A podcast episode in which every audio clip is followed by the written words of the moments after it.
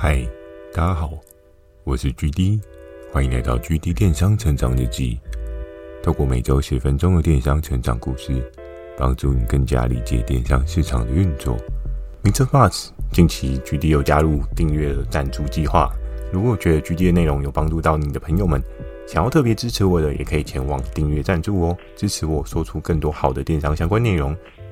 如果有想要询问的电商相关问题，也欢迎大家寄信到描述栏的 mail，或是可以在留言板留言给我。Firstory 也有推出新的语音留言功能，期待大家可以给我更多不同的建议。好的，我们准备正式进入今天的主题。今天这一集呢，主要要跟大家聊到神秘的 QQ。嗯，神秘的 QQ 是 QQ 软糖吗？在我的电商的职涯过程当中，时常都会遇到一些我觉得还蛮特别的合作伙伴。那至于这位神秘的 QQ 呢，他不是 QQ 软糖哦，他其实是一个合作伙伴。而这个神秘的 QQ 呢，其实是在我上一份工作就认识的合作伙伴。我还记得我们首次认识的时候，好像是在某一次的 Skype 聊天过程当中。那这位 QQ 呢，是某一间公司的业务窗口。我记得我的上一份工作，因为我们主要是走那种美妆保健类的平台为主，所以 QQ 它所待的这一个公司领域呢，他们主要也是代操了一些美妆相关的类品哦。我记得那时候整个市场的氛围，很多人都非常的想要去操作美妆相关的类品。当然，可能有的人会说。诶，韩国货或是日本货，那个利润都特别的薄啊。那为什么大家都会想要去做？当我们知道整个电商的发展态势呢，许多人是很热衷在于买韩货跟买日货，没有错。但也有一群人呢，他们是觉得自己的产品跟日货跟韩货一样好用，所以他们会自主去开发对应的美妆化妆品哦。而且，其实像那种自产的美妆化妆品呢，它的整个利润架构非常非常的可观哦。因为毕竟它就是用一些些微的细致分子。其实我们常常都说那种汤汤水水的东西啊，多半利润都是很可观的。当然，有一些可能比较没有那么可观的，因为它的对应的定价就定在一个比较低的水位，可多半。你去看了一下，像是 SK two 这一些知名品牌，他们的那一个对应的产品利润哦，应该是跟 iPhone 相去不远哦，是非常可观的状态。所以在那时候，整个市场的氛围呢，因为电商算是初期没多久的一个经营项目，所以很多人就觉得，哎，那我去找工厂来做这个。美妆保养品这样子，就尝试着去思考自己可以做的像 SK two 这样大牌的水位。那或许在当时可能真的有这么一丝丝的可能哦，因为在整个市场上面还没有那么的蓬勃发展，大家资讯的透明度也不是到这么这么的明显，所以就有了一个可以经营的切入点。而当时 QQ 跟他们公司的老板呢，他们主要就是在操作这个品类。那他常常都会跟我讲说：“哎，那不然我们来做，就是比如说这个精华液，然后再加两片眼膜。”然后我们在讨论的过程当中，因为大家在当时呢，就是相较刚毕业没多久白纸，所以我们很常都会讨论出一些不一样的特别方案。再加上我当时所待的那间公司。他们比较像是走一个优惠的 package，就有点像是，比如说今天三十片面膜，然后再送你六片眼膜，各种膜包在一起，然后做成一个大礼包这样的概念去做销售。在我们讨论过程当中呢，大家也有点英雄惜英雄，那就会觉得其实像这个合作伙伴的窗口，他也非常的 support。然后也跟你聊很多，那相对来讲的话，对应 QQ 可能也对我觉得还蛮认真的，在跟他讨论一些事情。所以我们在讨论的过程当中呢，在双方的架构之下，得到了不少的彼此的帮助哦。那当然，你说业绩有没有做起来呢？这可能是另外一回事，因为也不是，也真的不是这么容易做起来。如果在那个时候，我们确实测试了很多很多不一样的状况。那我记得，在我从第一份工作跳到现在这个领域当中呢，是我跟 QQ 有好一阵子没有联络，因为在当时呢，我的脑袋思维已经很深很深的告诉我。你在这边不要再做美妆了，好吗？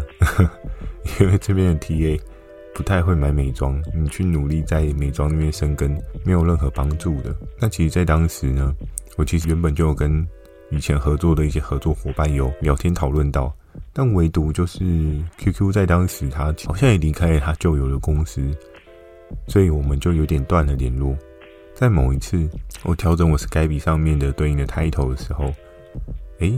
有一天的早上，我喝着咖啡，然后敲着那个对应的键盘，然后可能在替合作伙伴去调整他的合约的时候，突然 Skype 就跳了一个讯息出来，然后就是好久不见的 QQ。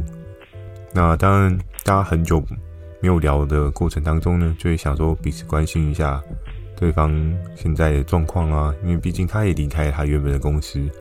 那我也离开了我原本的岗位，换到一个新的领域。这样，他当下敲我的时候，他就说：“哎，你现在在这个地方哦？”我说：“呃，对啊，我现在在这个地方。”然后当时呢，我们就聊了起来。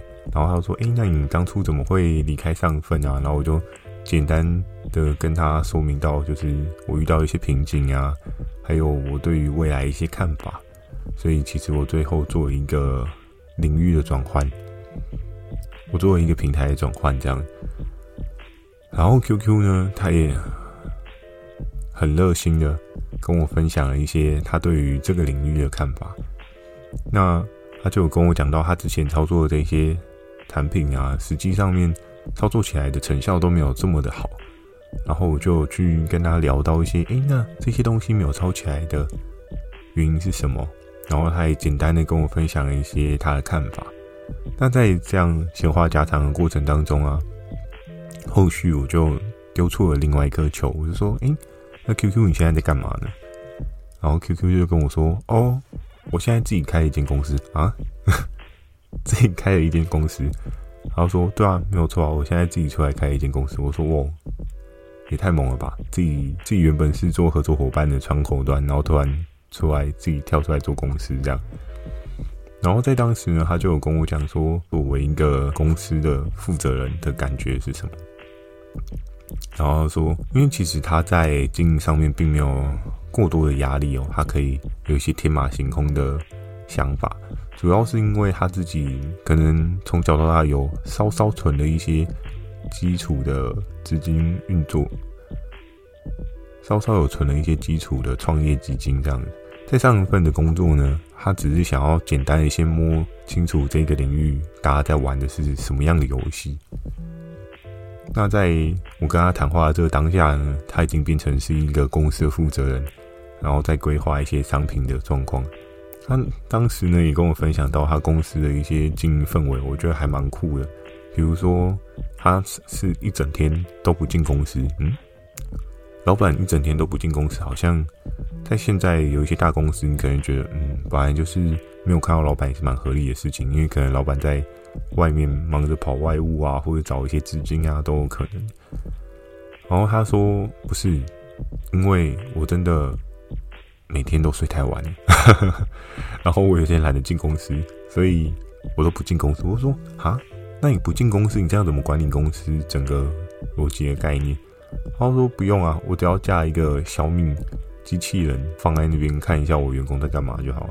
我说哇，你们的工作的整个氛围也太过的弹性了吧，完全不需要任何的制度约束这样。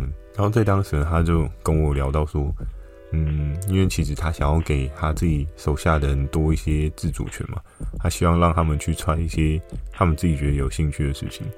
那在当时呢，我就跟 QQ 讲到说，嗯，那如果是这样的话，你现在主要在操作的品项是什么？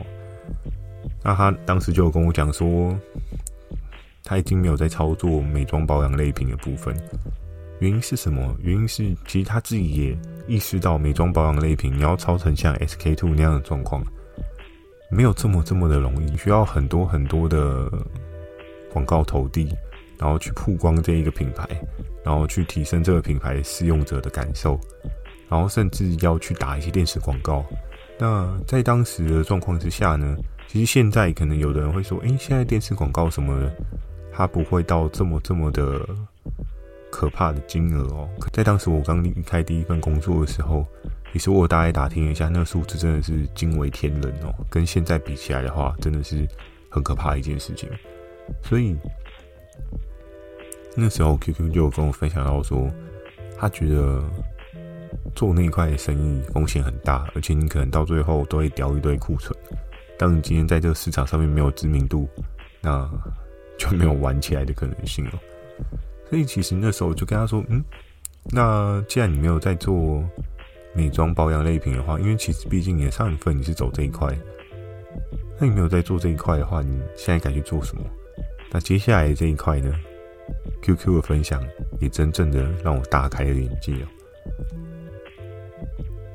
在那时候呢，QQ 就跟我分享说。”他在当时主要是在操作的是一些锅具类品，那这些锅具类品呢，我就问他说：“嗯，锅具的话，感觉好像也还不错。那你是怎么样做操作呢？”他在当时他说，他就有去找一些工厂合作了一些锅具，然后去进了大量的货。那我们都知道，在那个时候呢，其实。两岸真的是一家亲哦，双方的状况是非常的和谐。你还可以看到很多的大陆人都会来台湾游玩啊、旅行啊，各种各种的交流，其实蛮频繁的。那在那时候呢，因为我记得其实蛮多大陆人也是蛮好奇一些台湾的文化啊，或者是说过往的历史故事啊。所以其实对台湾会有一些些的好奇跟期待。那因为其实台湾在世界上有一些对应的丰功伟业啊，比如说像现在在科技的上面是一个还蛮领导的龙头的位。那也有包含过往的历史故事啊，对于一些工艺品的专精精工的状况哦。那时候我相信许多许多的大陆人对。台湾的一些东西是觉得 quality 跟品质非常非常的好的，那也就衍生了 QQ，他就去思考到了一个对应很特别的操作策略。他的操作策略呢，就是他先从对岸的工厂预订了一批他觉得可能 quality 还不错的产品进到台湾，然后进到台湾之后呢，他再找一些对应的包装。然后对应的一些小小的配件去做一些配搭，最终呢，他把它整个包装成台湾的精品，然后再输出回去大陆去做贩售。那在那时候，我就觉得哇，你真的是一个鬼脑袋，怎么会想到这样的生意可以玩？那主要也是因为他自己也很积极的去跟对岸的一些窗口去做一些接洽，所以他也确实的。联系到了一些不一样的人，特别的人，然后他就开始操作起了这样子的合作手法。那我那时候就问他说：“诶，那你这样子的操作的话，真的量能都会很起来吗？有这么好成功吗？”他说：“其实也没有这么好成功，因为常常大陆他的东西做过来的时候，你知道那个品质都参差不齐嘛。有时候可能这边缺一角，那边少一个把，然后还是说突然有个。”锅子上面有锈斑，还是它的那个涂层没有涂好之类的，他们还是会有一定的不良率，导致成它的成本往上走。那在当时，其实 QQ 它的定位蛮明确，它就是要把它的产品包装成一个台湾精品的概念。